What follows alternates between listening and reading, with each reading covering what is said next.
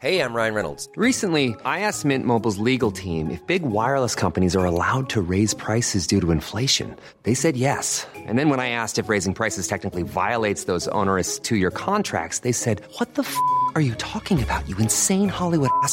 So to recap, we're cutting the price of Mint Unlimited from $30 a month to just $15 a month. Give it a try at mintmobile.com slash switch. $45 upfront for three months plus taxes and fees. Promo rate for new customers for limited time. Unlimited more than 40 gigabytes per month. Slows. Full terms at mintmobile.com. Cada noche, los expertos se reúnen para debatir los temas que hacen historia en una mesa de análisis distinta. Aquí las entrevistas con los personajes y líderes de opinión, junto al análisis profundo de los temas trascendentes. Alfredo Ceja conduce un programa de Frente en Jalisco por el 100.3 de FM. Iniciamos.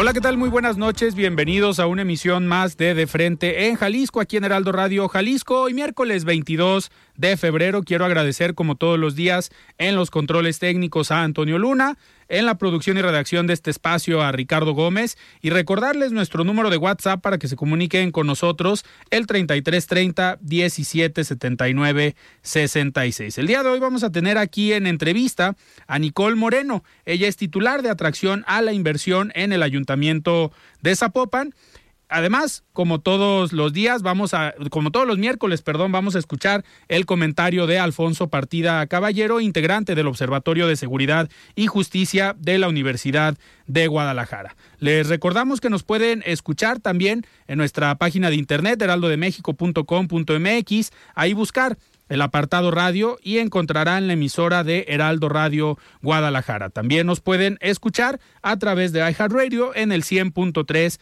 de FM. Y les recordamos nuestras redes sociales para que nos sigan y se comuniquen con nosotros por esta vía. En Twitter me encuentran como arroba Alfredo y en Facebook como Alfredo Ceja. Y pues muy bien, vamos a lo que sigue. Los hechos que hicieron noticia de frente en Jalisco.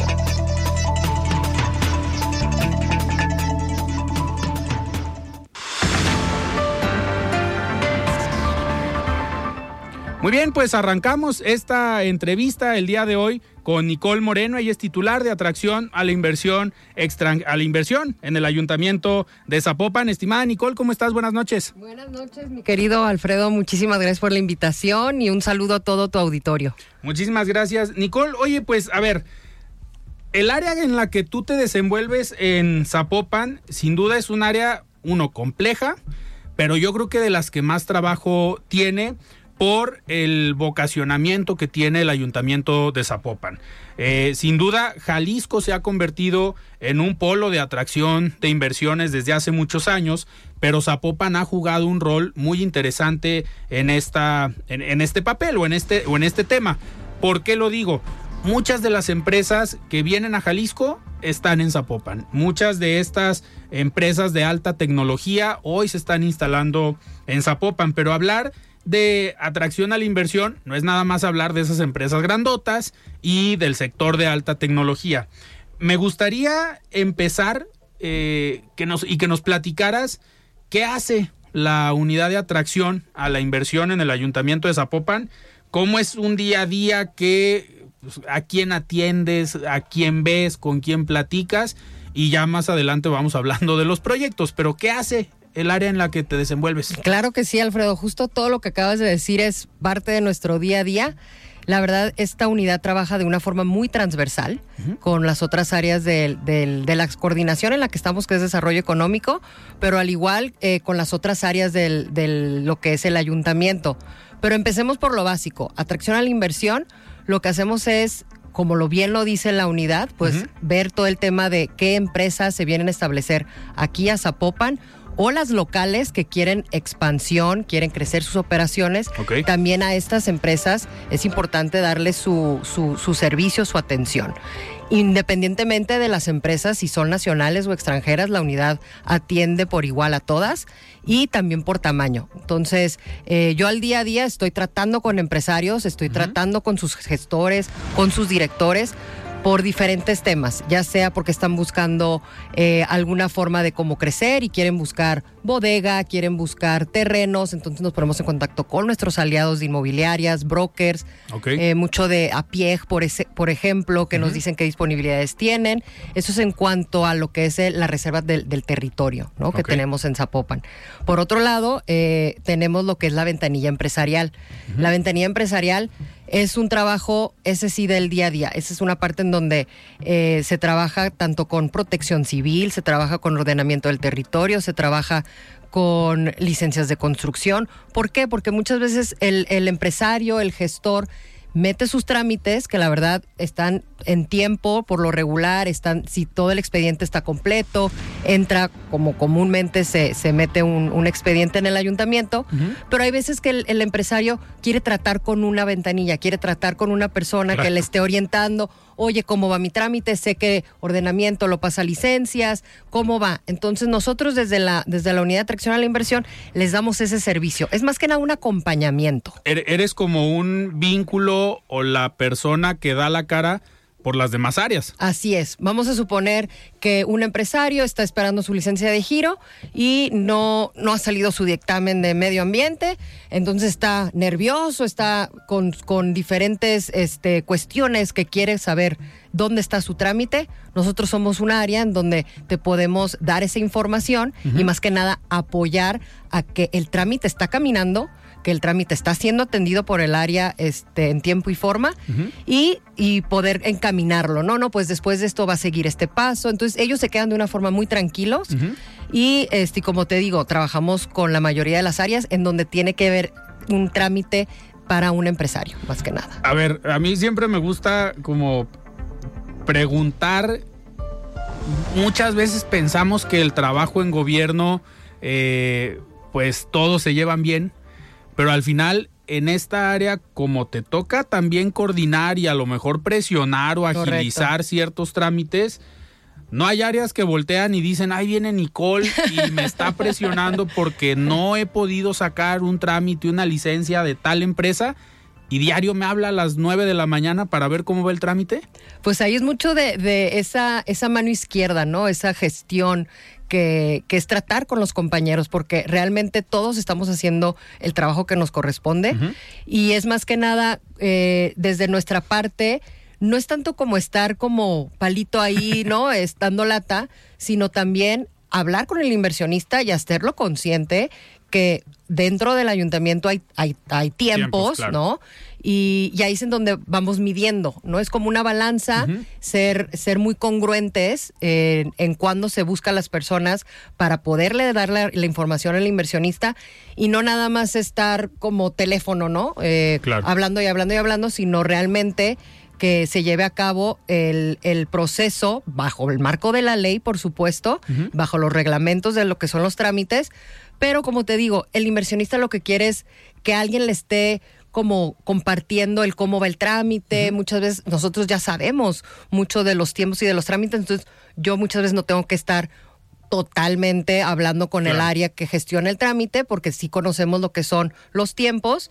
Entonces, esa área de la ventanilla empresarial, yo creo que el año pasado le dimos fuerte al tema para que los, los inversionistas sintieran ese compromiso también por parte de, de la coordinación y como bien, bien dice nuestro presidente municipal, que pues que el inversionista es bienvenido, ¿no? Claro. El bienveni- es bienvenido. Somos el municipio que más crea empleo en, en el Sí. estado de Jalisco. Entonces queremos que siga siendo así y pues es mucho de lo, lo que es la estrategia que viene para 2023. Eh, hacia allá iba. En esta parte ya sabemos lo que haces, pero ¿cómo lo hacen? ¿Cómo es llegar? Ya tienes el inversionista, sí, pero hay un trabajo previo. ¿Cómo llegas con los inversionistas? ¿Cómo los buscas? ¿Cuáles son estas estrategias que obviamente ya han implementado, pero igual vamos platicando qué viene para este 2023? ¿Qué tienen planeado para llegar con el inversionista y decirle, oye, acá en Zapopan hay un lugar para ti? Claro, claro. Mira, el, la unidad tiene una estrategia a lo que me gusta llamarle muy integral, en donde se ponen las condiciones que muchas veces el inversionista está buscando, ¿no? Porque al final del día, eh, Zapopan, como, como municipio, pues también puede ser una otra opción para el inversionista que a lo mejor está volteando a ver a un Querétaro, está volteando a ver un Monterrey. Entonces, O, o Guadalajara. o Guadalajara o El Salto incluso, ¿no? Tonalá, eh, son muchas muchas las opciones que puede tener. Entonces, ¿qué estamos haciendo en Zapopan? Pues más que nada, el, el inversionista en primer lugar, contestando tu pregunta, llega por diferentes formas. Puede llegar directamente al municipio pidiendo, así llamando a mi extensión y me preguntan, oye, quiero saber información acerca del municipio. ¿Qué es lo que, cuántos empleos este, tienen ahorita generados? eh, ¿Qué empresas hay? ¿Cuáles son los clústeres principales que tienen el- en el municipio? Se les envía la información y así es una, una primera, se puede decir, un, un lead que tenemos, ¿no? De, de inversionista. Por otra parte, puede llegar por medio de lo que son, eh, el, yo le llamo el equipo de- y el ecosistema de inversión. Puede ser por medio de un inmobiliario, que el inmobiliario está atendiendo a una empresa del sector farma de Estados Unidos y quiere, este, los está atendiendo para a lo mejor buscarles un, un espacio o un terreno y quieren que la- el, el municipio los atienda. Entonces, le damos la bienvenida, los recibimos en, ahí en nuestras oficinas y les presentamos, ¿no? Les presentamos lo que, lo que, lo que hacemos en Zapopan y, y, pues qué les podemos ofrecer ya puntualmente dependiendo el giro al que pertenecen.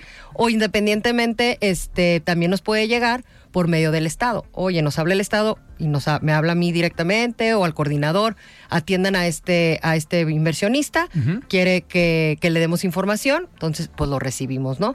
Esa es la forma en cómo llegan. Claro. Pero también es importante que Buscarlos. nosotros hagamos la promoción es. de Zapopan. Este, entonces estamos presentes en diferentes eh, exposiciones que a lo mejor hacemos con relaciones internacionales, vienen este, comitivas y a lo mejor vienen a conocer una parte del municipio. Bueno, yo como atracción a la inversión me quiero sumar a esa agenda porque también les quiero presentar lo que hay para ellos de, de inversión. Igual estar presentes en, en, expos, en expos, en ferias, eh, ya sea en línea o presenciales. Entonces la promoción es algo que viene muy fuerte.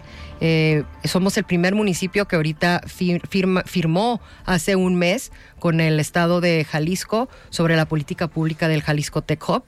Eh, sobre todo, como mencionabas al principio, tenemos muchas empresas a nivel internacional. Dentro de Zapopan, la principal es de IT, Claro. innovación. Entonces, sumándonos a esta, a esta mesa de trabajo que va a empezar a hacer el Estado, nosotros como municipio de Zapopan levantamos la mano y decimos, nosotros sumamos porque nosotros ya venimos haciendo esto Claro. en temas de talento, en temas de incentivos fiscales.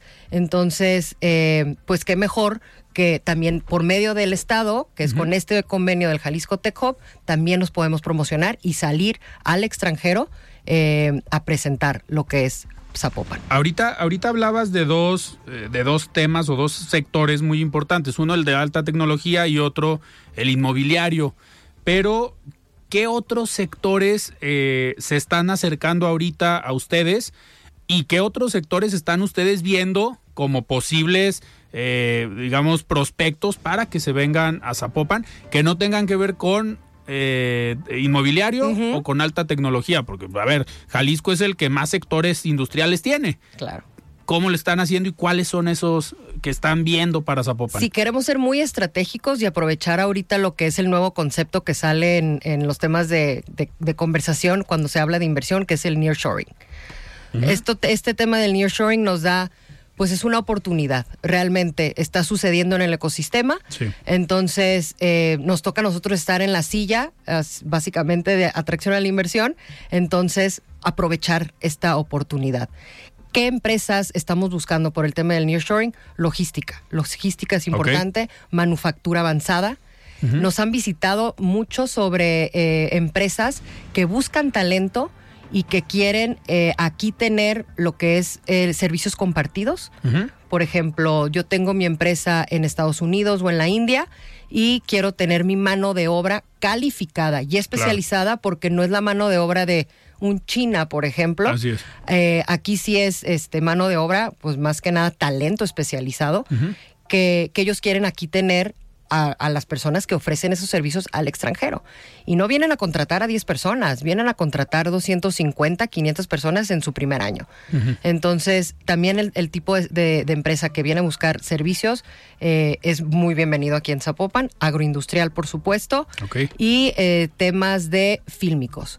Ahorita acabamos de, el año pasado, bueno, ahorita en prim- el 1 de enero salió ya este aprobado por, por el Congreso una, una reforma que metimos a la ley de ingresos por temas de incentivos fiscales, en donde ya entra el, el impuesto predial, ya entra el impuesto este, de transmisión eh, patrimonial para diferentes sectores.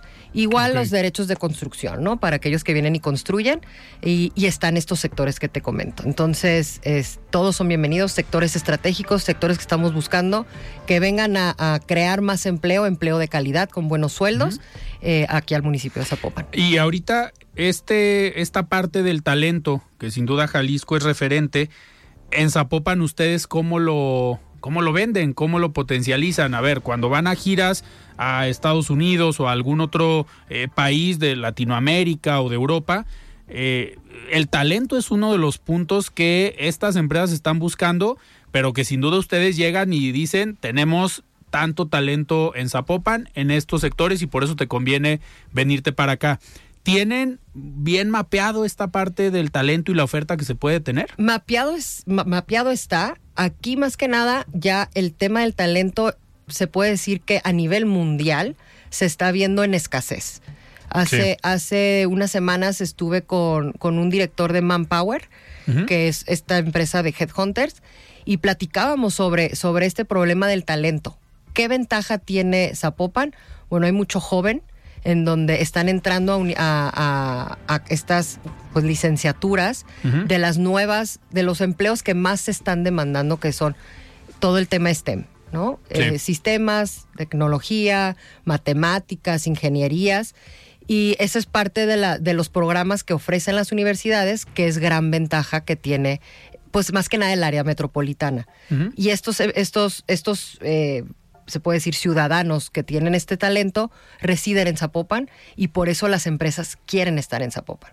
Tú pregúntale a Ok. una empresa que ya está aquí eh, establecido y le están ofreciendo un terreno a lo mejor en el Salto, que supuesta, probablemente es más económico para ellos, pero ellos quieren estar en Zapopan porque aquí está su talento Claro. eh, especializado. Entonces, esa es parte de, de las ventajas con las, que, con las que cuenta el municipio y pues mucho de lo por cual las empresas buscan a Zapopan cuando vienen al área metropolitana. Eh, Nicole, y por ejemplo, eh, en estas estrategias que ustedes lanzan, obviamente tienen giras al extranjero, pero te toca a ti esta parte de hacer el análisis, de saber a qué sector voy a ir a buscar, en qué país y a qué empresa para ir a presentarle esta oportunidad que tiene en Zapopan. A ti te toca, junto con tu equipo, armar toda la estrategia. Yo trabajo muy de la mano con relaciones internacionales, entonces ambos equipos eh, se puede decir que des- desde la silla que nos corresponde a cada uno de nosotros, visiona el, el para qué, ¿no? El, cuál es el objetivo principal de visitar tal ciudad o cómo se le va a presentar la información a tal empresa. Tratamos de ser lo más puntuales y los más específicos posibles para no caer nada más en generalidades, sino realmente ir con una estrategia de pues de atracción a la inversión en este caso. Eh, por ejemplo, la siguiente semana estamos en, en Mendoza, Argentina. Vamos específicamente a una gira política y empresarial. Ok. Esta gira, eh, el foro de inversiones al que vamos, es un foro que recibe a más de 1.500 empresarios, embajadores, directores del Banco Mundial, en donde igualmente el foro de inversión nos hace preguntas muy específicas a los que vamos a atender para tener mesas de trabajo estratégicas. Por ejemplo, si yo eh, como atracción a la inversión estoy buscando empresas que vengan a Zapopan, que conozcan a Zapopan del tema audiovisual, del tema agroindustrial, del tema este tecnológico, yo eso puse en mis en mis en mis intereses dentro de del por qué ir a la gira, claro. igual este los los empresarios que van a esta gira, ¿para qué? Para tener mesas de trabajo y estar en los paneles que van de acuerdo con este tema. Este tipo de, de giras las hacen como municipio en particular o van en algunas también en alianza con gobierno del estado.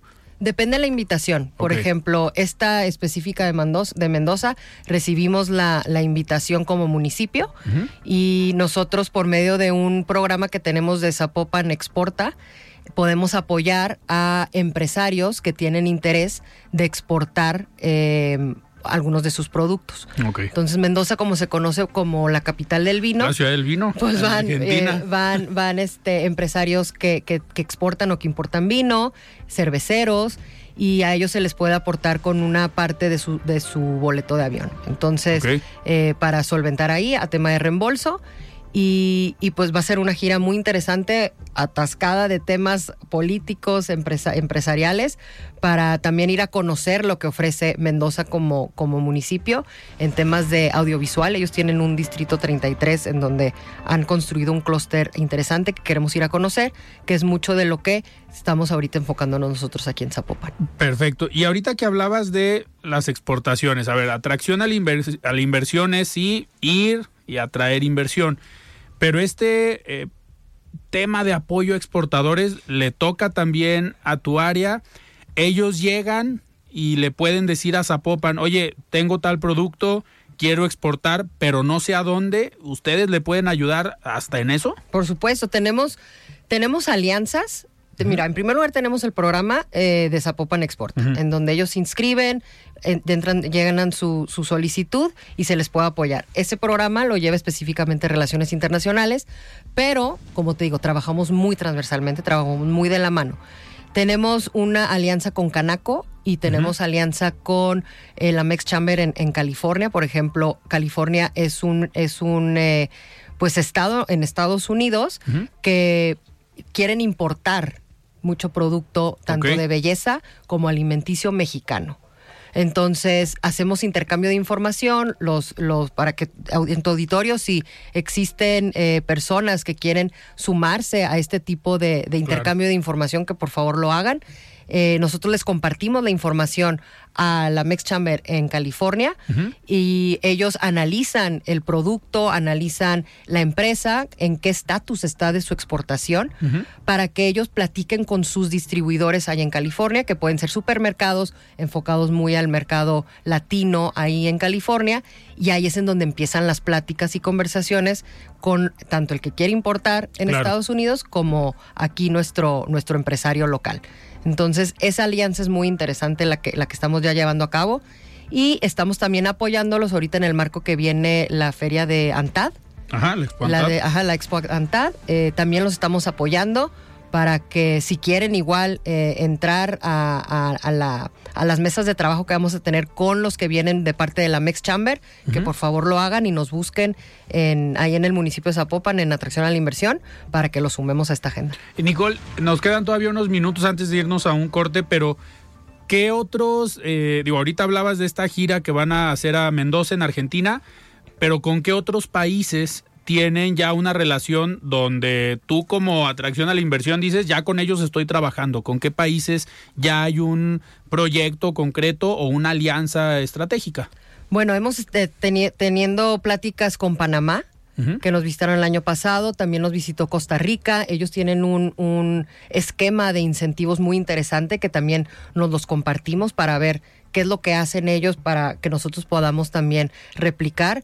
Y bueno, en temas de eh, industrias creativas, se tiene pláticas siempre con Angoulé en Francia por, por parte de la Casa del Autor, en donde también estamos replicando ahí para poder atraer inversión de este tipo de industrias creativas. Por ejemplo, eh, queremos tener más eh, estudios en donde hay filmaciones de anuncios comerciales, incluso eh, para el scouting de, de casas productoras que hagan películas, por el tema del clúster cinematográfico que se quiere construir aquí en Zapopan, junto con el área metropolitana y el Estado, igual, con sus nuevas iniciativas que, que están este, pronunciando.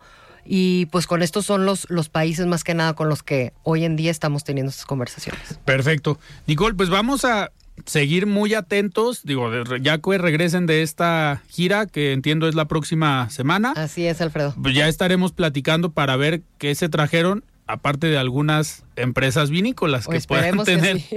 Muy bien, pues vamos a seguir muy, muy atentos porque al final... A ver, hablar de atracción a la inversión es hablar de desarrollo económico Por y de ese tamaño es la importancia que tienes a Popan y la responsabilidad que tienes en tu área. No gran menor. responsabilidad y más que nada este, este año, que es un, como te digo, una gran oportunidad para aprovechar el, el nearshoring y, eh, y pues dar, dar esta atención y este acompañamiento para que Zapopan reciba a las mejores empresas y crear los mejores empleos. Perfecto. Muy bien, Nicole, muchísimas gracias a ti, por haber estado hoy aquí muchísimas en gracias. Frente en Jalisco. Y a todo tu auditorio, muchas gracias. Perfecto. Platicamos con Nicole Moreno, ella es titular de Atracción a la Inversión en el Ayuntamiento de Zapopan. Vamos a un corte y regresamos.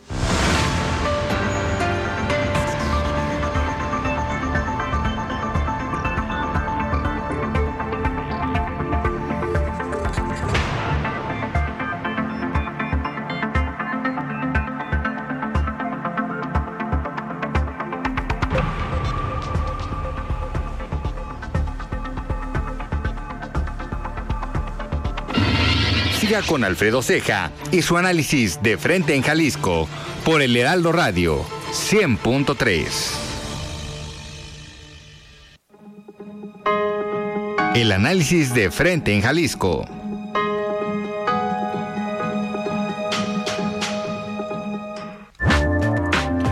Muy bien, 7 de la noche con 28 minutos. Estamos de regreso aquí en De Frente en Jalisco y pues platicamos hace unos momentos con eh, la directora, bueno, la titular de atracción a la inversión en el ayuntamiento de Zapopan, Nicole Moreno, sobre todo lo que hacen en esta área, contemplando que Zapopan pues es uno de los municipios eh, clave en atracción a la inversión y en el desarrollo económico del estado. Ya lo comentaba, ella también es líder en eh, la generación de empleos, que obviamente tiene una relación directa con la atracción de inversión, ya sea extranjera o también eh, inversión nacional. Y para pasar a otros temas, me da mucho gusto tener ya en la línea a nuestra compañera y amiga Mayeli Mariscal. Estimada Mayeli, ¿cómo estás? Buenas noches. Hola, ¿qué tal, Alfredo? Muy buenas noches. Buenas noches también a todo el auditorio. Pues eh, vaya día el que se tuvo en la zona metropolitana con esta manifestación de transportistas y bueno, de concesionarios de grúas que se manifestaron eh, pues en diversos puntos de la zona metropolitana salieron el día de hoy precisamente rumbo a la delegación de la Secretaría de Infraestructura, Comunicaciones y Transportes, la delegación federal que se ubica en Lázaro Cárdenas. Y bueno, dentro de los puntos, pues eh, uno de ellos fue precisamente la carretera Zapotlanejo, también la avenida López Mateo, y pues eh, se concentraron en este en este lugar para eh, pues exigir que ya las autoridades federales publiquen este reglamento que tiene que ver con la normativa de grúas porque dicen pues se exceden en los cobros en los servicios. Si te parece vamos a escuchar a Manuel Sánchez Benavides el vicepresidente nacional de la CONATRAM quien explica precisamente este punto artículos 65 y 66 es muy claro el tema que mencionaba Diego para, e- para que con ello evitar eh, los cobros excesivos que ya se mencionaron. Y como ya lo mencionó el delegado, eh, muchas de las veces no solamente es el problema del costo tan elevado que se nos tiene, sino que son unidades que por razones muy diversas puede ser porque el trámite para recuperar eh, el, o el pago del vehículo, ya sea por el seguro, otros permanecen mucho tiempo en los corralones. Resulta también que son desvalijados, inclusive en ocasiones les quitan los motores, las transmisiones y las llantas, entonces el problema aún es, es mucho más grave.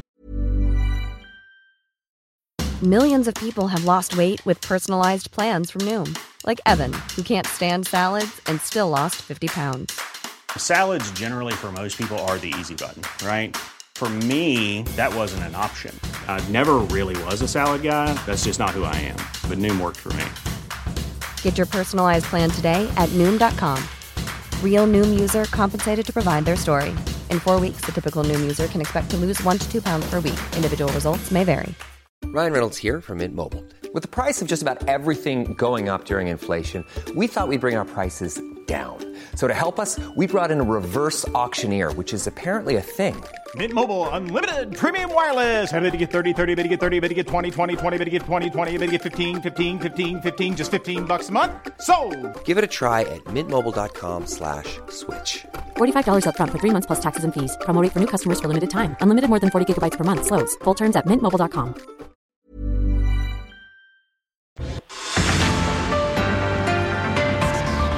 Pues ya escuchamos ahí, Alfredo, parte de esta, estos motivos, sobre todo, que en esta ocasión les llama a estarse manifestando. Hay que eh, mencionar, fue una manifestación de índole nacional. En las demás delegaciones federales de otras entidades también entregaron estos pliegos petitorios esperando que sean recibidos por el Ejecutivo Federal, Andrés Manuel López Obrador, y bueno, se pueda a, publicar este reglamento. Y vamos a escuchar a Diego Bolio, él es el delegado en Jalisco de la CONATRAM, quien explica por qué no se ha publicado todavía el reglamento.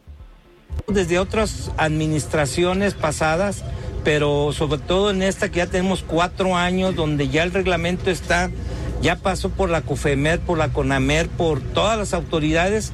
Últimamente nos decían que solamente estaba, estaba eh, en, el tema de que la autorizara la Guardia Nacional. Yo personal estuve, personalmente estuve la semana pasada en una reunión en la Guardia Nacional en la Ciudad de México y nos dijeron que ellos ya lo habían palomeado también y, preguntando ahí con el departamento jurídico, al parecer por el cambio que se hizo de la Guardia Nacional a la Sedena, eh, estaba atorado en el tema de que la autorizara la Sedena y las personas que estuvieron ahí dijeron a nosotros en cuanto nos lo entreguen lo firmamos y que se vaya y ya que se publique. Bueno, y bueno, Alfredo, eso en el ámbito federal también el día de hoy, pues eh, parte de esta manifestación eh, se congregaron algunos transportistas en la Secretaría de Administración en busca de que se resuelva ese adeudo entre 50 y 60 millones de pesos que se tienen por diversos servicios con algunos eh, proveedores eh, de estos de servicios de grúa y sin embargo pues no estaba el titular de la Secretaría de Administración se retiraron los vehículos esta tarde, entre una y dos de la tarde, iban a sostener una reunión en esta dependencia, sin embargo, pues no fue satisfactoria. De ahí partieron hacia Casa Jalisco a manifestarse. Sin embargo, no se les permitió, encontraron ya vallas y granaderos, así como elementos de la policía vial para resguardar este este punto y bueno, impedirles manifestarse, se les ofreció que acudieran a Palacio de Gobierno en donde fueron recibidos por el secretario general eh, Enrique Ibarra y el próximo lunes se tiene convocada una nueva reunión con las autoridades estatales para revisar este tema de los adeudos en donde pues la actual administración dice no tener el recurso para poder pagarlos, pero además que no son eh, pues estos adeudos procedentes de servicios que se realizaron durante la administración de Enrique Alfaro. Esa es la información, Alfredo. Mayeli, pues sin duda un día, como comentaste, caótico, digo, para algunos eh, los accesos a la ciudad se volvieron complicados, pero eh, sí fue una manifestación hasta cierto punto en orden, digo, no paralizaron eh, la ciudad, lo avisaron desde el día de ayer y creo que se esperaba mucho más caos, ¿no? En las vialidades de la ciudad. Así es, se esperaba mucho más caos y sin embargo el día de hoy eh, pues también eh, solamente acudieron o cerraron uno de los carriles, especialmente en el punto de Lázaro Cárdenas, en donde se ubica eh, muy cerca de Niño Obrero, en donde se ubica esta delegación de la Secretaría de Infraestructura, Comunicaciones y Transportes, en donde dejaron este pliego nacional y eh, pues también, si te parece, tenemos eh, otro audio que es referente a estos adeudos, lo que les mencionaba en el ámbito estatal, y es Diego Bolio, el delegado de la CONATRAM en el Estado, quien lo explica. Sí, a ver, vamos a escuchar el audio de eh, el dirigente de la todos los vehículos que en algún momento la autoridad nos solicita el servicio para que llevemos los vehículos al depósito, este, son los que se nos adeudan. No todos, ¿por qué? Porque cuando los dueños de los vehículos van y los recuperan, pagan las multas que hayan cometido, eh, acreditan la propiedad, bueno, ese vehículo lo recupera el propietario y paga su servicio. El problema es todos los vehículos que se quedan en los depósitos y que, elijas anteriormente y hoy la Secretaría de Administración se queda con ellos, ¿no? Antes los remataba la Secretaría, el, Instituto Jalisciense de Social y ahorita no sabemos de qué manera los estén sustrayendo de los depósitos. Pues ya, escucha, ya escuchamos ahí, Alfredo, esta explicación que da el delegado de la CONATRAM respecto de los adeudos que se tienen y pues esperemos a ver el próximo lunes a qué acuerdo llegan, que es que se resuelve el tema del adeudo por un lado, y por otro lado también eh, comentarles que en caso de que no se publique el reglamento de grúas, pues ya adelantaron los representantes de Conatram que podrían llegar a tomar las carreteras del país precisamente para pues amagar o exigir que se publique. Pues vamos a ver en qué termina eh, todo esto. Digo, al final vimos el día de hoy que sí tienen una capacidad de convocatoria fuerte, se hablaba de cerca de 400 eh, transportistas, ¿no? Los que participaron en esta, pues en esta movilización. Así es, fueron 400 los que salieron de los diferentes puntos, aunque hay que destacar que, bueno, ya en la Secretaría de Comunicaciones y Transportes no estuvieron, eh, por supuesto, ahí los 400, estuvieron distribuidos en diversos eh, puntos como la Secretaría de Administración. Claro, pues muy bien, Mayeli, muchísimas gracias por esta información, un tema delicado que vamos a ver qué resuelve en la próxima semana y esperemos que no sea necesario que tomen las carreteras o que tomen nuevamente los ingresos y algunas vialidades de la ciudad. Así es, Alfredo, por supuesto estaremos eh, dando seguimiento a esta y otras informaciones. Perfecto, muchísimas gracias Mayeli, muy buenas noches, descansa. Muy buenas noches para todos, igualmente. Muy bien, nuestra compañera Mayeli Mariscal con este reporte de todo lo que aconteció el día de hoy con la movilización que anunciaba desde el día de ayer la CONATRAM, eh, con esta movilización del de, eh, sector de autotransportes y las grúas, que son dos temas, por un lado en el ámbito federal y otro en el ámbito local, pero que hoy se movilizaron en diferentes puntos de la ciudad.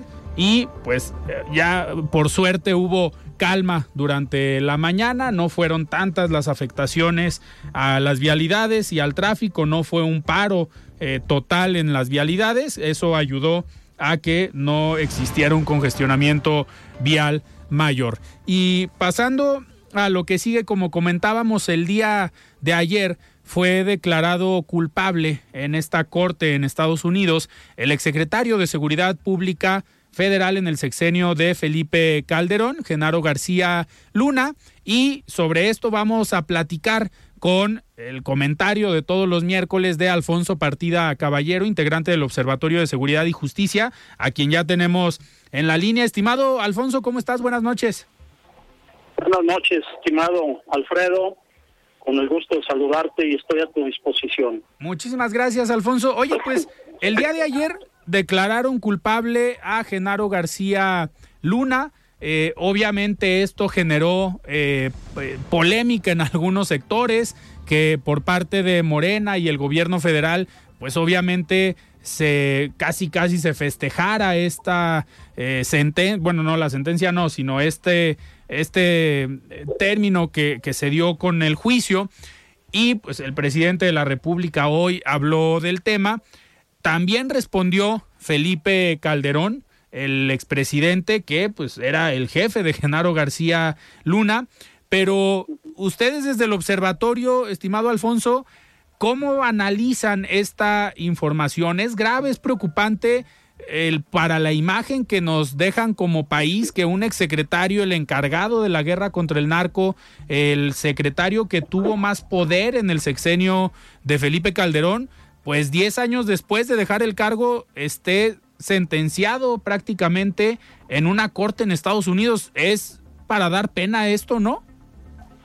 Pues fue un, un hecho brutal, no solamente para, para México como país en su aplicación de, perdón, en su aplicación de justicia, sino también eh, como jurídicamente eh, que cómo es posible que un país distinto que esté llevando a, proceso a los propios eh, exgobernantes y dejando muy claro que la, la actuación, sobre todo de dos expresidentes, queda totalmente al descubierto eh, y quedan muy vulnerables porque por supuesto que a García Luna desde hace tiempo nosotros lo hemos observado eh, justamente en los análisis y estamos desempolvando alguna información que definitivamente tiene que tomarse en cuenta, porque todo mundo creía que, la- las autoridades estadounidenses eh, estaban equivocadas, que no presentaban información. Eh, lo que pasa es que ellos utilizan un distinto procedimiento que se le llama el, el, derecho penal del enemigo, este que es una especialidad que ellos, o sea, aplican dos tipos de, de derecho penal, uno es para los ciudadanos comunes y corrientes y, y otro para el crimen organizado y que tiene que ver aquí no las pruebas como tal, como la presentación de pruebas, sino datos de prueba, sino, eh, el, por ejemplo, el- la información que presenta la DEA, pues lógicamente que, que ellos la, la recaban de entrevistas, la recaban de, de, de información directa, de informantes, pero que lo corroboran, aunque no se, ellos no se meten, como no son primeros respondientes, pero sí tienen esa información y lógicamente que eso es lo que eh, le, le pesó a, a García Luna y, y sobre todo dejó en entredicho eh, varias muertes. Y pongo como ejemplo y esto te lo dice un ex secretario eh, o un exdirector del IMSS que es panista que actualmente es eh, es senador Sí, Germán Martínez. Germán Martínez y que dijo, a mí el que me dijo que pusieran mucha atención fue el ex secretario de Gobernación Ramírez Acuña Así y lo dio de baja Calderón. Eso es por un lado, pero luego después vienen una, una batería de muertes, de asesinatos prácticamente, que si bien es cierto, este, no podemos llamarlos como tal porque hay peritajes que hicieron en México y que dicen el secretario de, de- gobernación eh, Martín Huerta el, este pues se le cayó el helicóptero. A Juan Camilo Muriño también aunque ahí iba iba de por medio un una persona que siempre estaba sobre las eh, el señalamiento de García Luna que era eh, un, un, un ex policía de apellido Vasconcelos que murió junto con Juan Camilo Muriño y también eh, un, un investigador abogado eh, hace eh, una narrativa muy clara que la estamos desempolvando, que él se reunió juntamente con, con, con un general que posteriormente, por señalar al, al, a García Luna, eh, lo tuvieron un año en la cárcel, Dujalde, creo que se apellida. Guajares, sí. Entonces, este señor dice, ¿cómo es posible que nosotros hubiéramos estado desayunando y estábamos esperando a Costa Chaparro cuando fue justamente fue asesinado y salió una fotografía en uno de los programas, eh, en uno de los eh, de, de- de un diario de noticias, 24 horas, así se llamaba, eh, que es el dueño, un conocido eh, periodista, y que le preguntaron a él que qué andaba haciendo, en, en- desayunando con, con, con el general. Y dijo, no, ¿qué andaban haciendo ustedes o nos están siguiendo? ¿O qué es lo que sucede? Porque el que tomó la fotografía fue el que asesinó a Acosta Chaparro.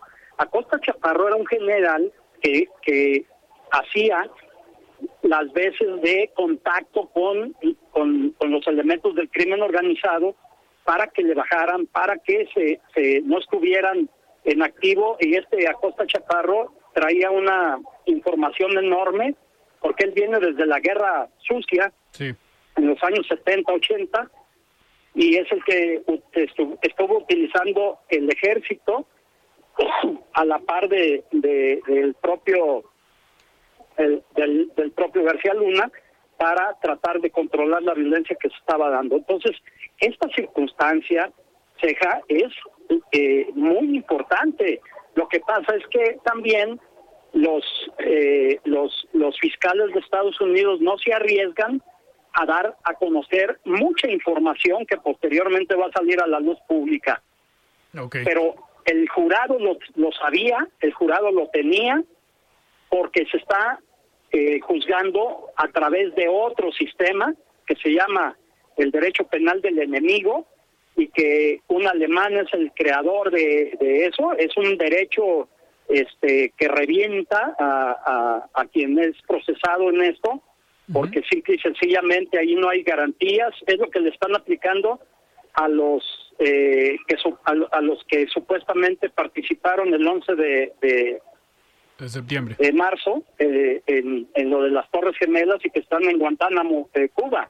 O sea, ahí no existe una jurisdicción nacional, sino eh, en los Estados Unidos se pueden meter con este derecho en todos lados, ¿no? Alfonso, eh, sí, sí, A ver, una, una pregunta. Con este, con esta declaratoria que declaran culpable a Genaro García Luna y él que fue el responsable prácticamente de iniciar todo este proyecto de la guerra contra el narcotráfico, eh, pues muchos analistas coinciden en que fue ese sexenio donde se descompuso el orden en cuanto a la relación que había entre el poder público y el poder del crimen organizado a través de los diferentes grupos, eh, que fue en esa administración donde eh, pues se dejó eh, este control por parte del Estado. Y hoy con esta sentencia o con esta declaratoria pues vemos que el encargado de la guerra contra el narco no fue objetivo,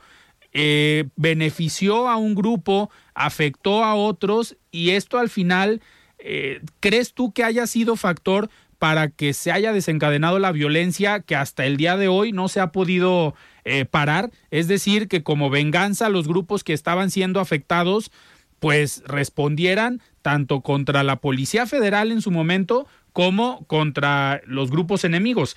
¿Crees tú que esa decisión y esa participación de Genaro García Luna eh, sea una de las causas con las que hoy pues convivimos con tanta violencia? Sí, por supuesto. Acuérdate que veníamos de un periodo eh, de, 1917 hasta el año 2000 con estos llamados gobiernos del cambio que salieron más ineficaces que los anteriores, porque lo que sucedía anteriormente, salvo algunos brincos que daba, tenía el gobierno mexicano conjuntamente con, con el gobierno estadounidense tenían el control de los criminales. O sea, controlaban el mercado, ellos decían quién podía pasar droga y de qué tipo, este y todo lo que sucedía. Eh, con, con estos gobiernos del cambio, con, con, con con Fox propiamente, ¿Sí? se descompuso totalmente la situación y empezaron a, verlo como un gran negocio, como un gran negocio para ellos. Pero lógicamente que con esto se abrieron eh, flancos con los Zetas, con el Golfo, se abrieron en, en Jalisco, etcétera, este, cuando anteriormente era todo bajo control. Yo no digo que, que eh, ni estoy justificando que siempre esté mal, pero eso les daba más resultado al Estado que lo que tienen actualmente, este, porque aquí eh, fortalecieron económicamente a, a grupos de poder, a partidos políticos que ahora yo creo que va a ser su, su lápida, porque con qué se pueden quitar esto. y es un triunfo para López Obrador ya que corrobora su hipótesis de que la lucha eh, y del control del narco en México fue una farsa. Claro. Y, eh, y, que estuvo contaminada de corrupción. Nadie cree que, que, García Luna no, no estaba en contacto con el presidente Calderón para darle a conocer lo que estaba sucediendo y con quién hacían acuerdos, sino como dijo Diego Fernández de Ceballos era un verdadero imbécil. Si no estaba así, o sea, y, ahora resulta que es el que nos quiere dar clases de, de, democracia, ¿no? de lo que se tiene que hacer, una marcha, este descalificar a un partido, hacer contra el, gobierno. Yo creo que esto eh, eh, esto apenas empieza, apenas inicia, porque lo que sigue es que pongan en la cárcel a tanto a Fox como al propio eh, Calderón con la información que tiene. Yo creo que lo van a sentenciar este, por ahí de 30 años para arriba. Digo, el decir que, que va a ser cadena perpetua, yo creo que, que, este señor no alcanza a vivir 30 años más. Tendría, sería prácticamente un, un anciano no decrépito eh, por, por la edad y, y, sobre todo el desgaste que tienen en las cárceles. Entonces, esta parte es la que deben, la que deben de ver, eh, como dicen, eh, que, que pongan sus barbas a remojar al, al, al investigador que, que es, es un hombre que encabezó eh, la lucha del secuestro, antisecuestro, Ortega, de, de nombre Ortega, que tiene una, una entrevista enorme que nosotros lo habíamos dicho y hasta dijimos, se me hace que este está totalmente eh, cambiado, este le falta un tornillo, pero ahora lo que nos dice, híjole, es prácticamente lo que está sucediendo, ¿eh? Él lo dijo antes que cualquiera. Claro, nos quedan dos minutos antes de despedirnos, pero a ver, el que se haga justicia o el que se lleve ante las autoridades a los expresidentes con los que trabajó Genaro García Luna, ¿crees que sea la justicia mexicana la que tenga la información que debería para poderlos procesar? ¿O crees que, como el caso de García Luna, sea la autoridad estadounidense quien los cite a declarar y pues a lo mejor a procesar un juicio en contra de ellos? Yo creo que México tiene toda la información. Este, la UIF ya dio la cara y dice que son 700 millones de dólares. Este, las, los que tenían los que tenían inversiones, los que tenía en en, en, bancos, etcétera. ¿Cómo es posible que él haya dado a conocer aquella entrevista que tuvieron con el con el Congreso y que Noroña le, recriminó, decía que, que solamente tenía alrededor de 10 millones de, pesos. Pero ahora resulta, ahora cómo, cómo tapan esto. Y bueno, ¿a poco no hubo la Contraloría, la, la Auditoría Superior? O sea, eh, ¿a poco somos tan vulnerables? o, era parte de, o era parte de, de, un contubernio para este, robarse el dinero que era dinero público y también dinero de, de pagos del narcotráfico. Todo esto claro que se tiene que eh, dilucidar también en México y no está solo, ¿eh? Porque son, digo, una situación de esta naturaleza es, yo creo que hay más de 100 personas inmiscuidas.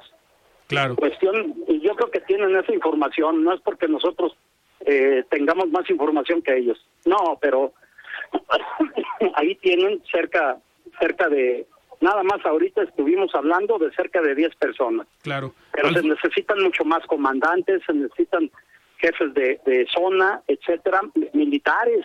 Claro. También. Alfonso, pues vamos a seguir muy atentos a este tema y vamos a ver si armamos una mesa de análisis sobre todo este tema con más personas la próxima semana. Pero yo te agradezco que hayas estado hoy aquí en De Frente en Jalisco.